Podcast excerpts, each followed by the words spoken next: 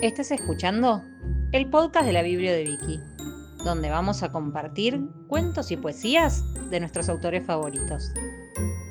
Soy Vicky Vales y hoy voy a leer Bajo el sombrero de Juan de Emma Wolf.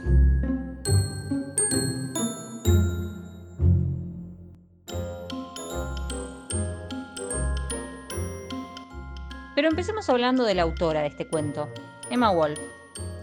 Nació el 4 de mayo de 1948 en Carapachay, provincia de Buenos Aires. Es licenciada en Lenguas y Literaturas Modernas en la Universidad Nacional de Buenos Aires. Escribió en distintos medios periodísticos y fue casi como un hobby que empezó a escribir historias para chicos. Y esos primeros cuentos aparecieron por primera vez en la revista Anteojito en el año 75. Su primer libro fue Barba Negra y los Buñuelos, un libro de cuentos, de los cuales uno de ellos es el que vamos a leer hoy, Bajo el sombrero de Juan. Emma Wolf es conocida por escribir historias donde hay humor negro, fantasía y cosas absurdas y exageradas. Algunos otros títulos de Emma son Pedro el juntador de mamuts, Walter Ramírez y el ratón nipón, Cuento chino y otros cuentos no tan chinos, el náufrago de Coco Hueco, Maruja, Pelos y Pulgas, La Galleta Marinera, Hay que enseñarle a tejer al gato, A filmar canguros míos, Historias a Fernández, Silencio niños, La nave de los brujos y muchos más. Emma cuenta que de chica leía muchas historias, cuentos y novelas de aventuras, donde los personajes viajaban a lugares lejanos, paisajes exóticos y grandiosos, y que esa experiencia en su infancia, como lectora, la marcó mucho, tanto así que hoy en día sus propios personajes, los que ella ha creado, son también muy aventureros.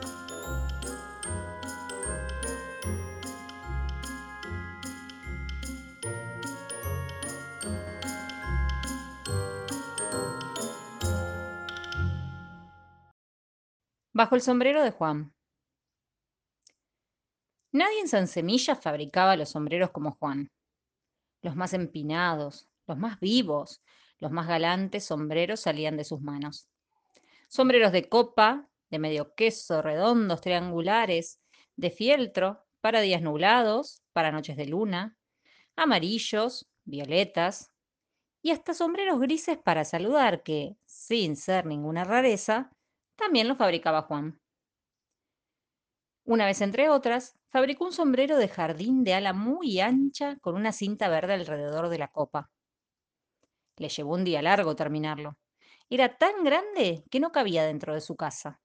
Lo llevó al jardín y se lo probó. Le quedaba muy bien, era de su medida. Me gusta, dijo. Me quedo con él.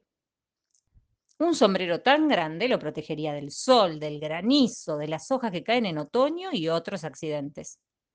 De pronto Juan estiró la mano y la sacó fuera del sombrero. Llueve, comentó. Pero ahora eso era un detalle sin importancia. El perro de Juan, que había estado durmiendo entre los rosales, se acercó corriendo y le tironeó el pantalón con la mano. Me quedo debajo de tu sombrero hasta que pase la lluvia, anunció. Bueno, dijo Juan, será cuestión de esperar un poco. Casi enseguida se acercó una vecina que llevaba una gansa atada de un piolín. ¡Qué tiempo loco! Menos mal que encontramos un techo para guarecernos, comentó la gansa. Y allí se quedaron las dos.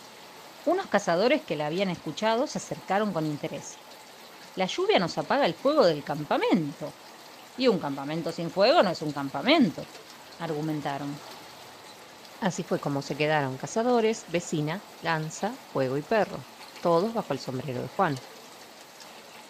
La lluvia seguía, tranquila, poco a poco se fueron arrimando los hombres y las mujeres del pueblo. ¿Podemos quedarnos aquí? preguntaban. Pueden, les decía Juan. Y entonces ellos, ya con confianza, amontonaban jaulas, chicos, terneros y muebles bajo el ala del gran sombrero. La lluvia alcanzó por fin a los pueblos cercanos, y pronto todo el país de San Semillas golpeó a las puertas del sombrero buscando abrigo. Llegaron los paisanos de a pie y de a caballo, los empleados del correo, toda la flora, toda la fauna y también los fabricantes de paraguas. Juan los recibía amablemente y se disculpaba porque no tenía muchas comodidades para ofrecerles. No hubo problemas entre los parroquianos del sombrero. Solo un roce se produjo. Fue cuando un granjero reconoció en la capelina de una dama las plumas de una gallina de su propiedad. Devueltas las plumas a la legítima gallina, se hizo la paz. El embajador de un país vecino, sorprendido por la lluvia, pidió asilo bajo el sombrero.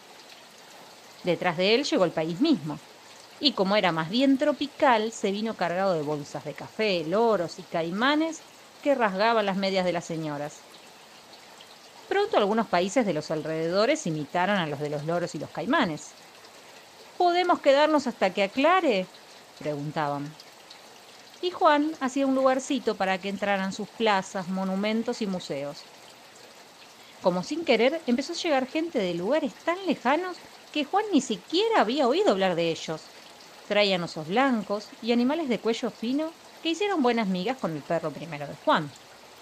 Gente de piel roja trajo sus canoas, pensando en el diluvio, y otros de piel amarilla trajeron regaderas, calculando que a la lluvia siempre sucede la sequía.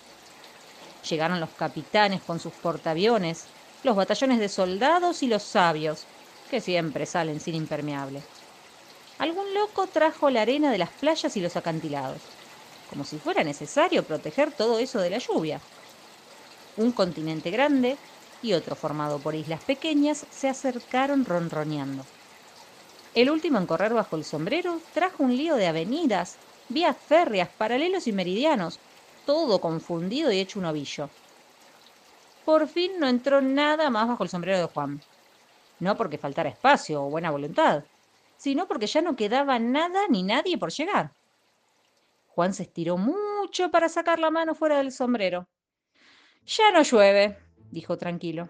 Es hora de que cada uno vuelva a su lugar.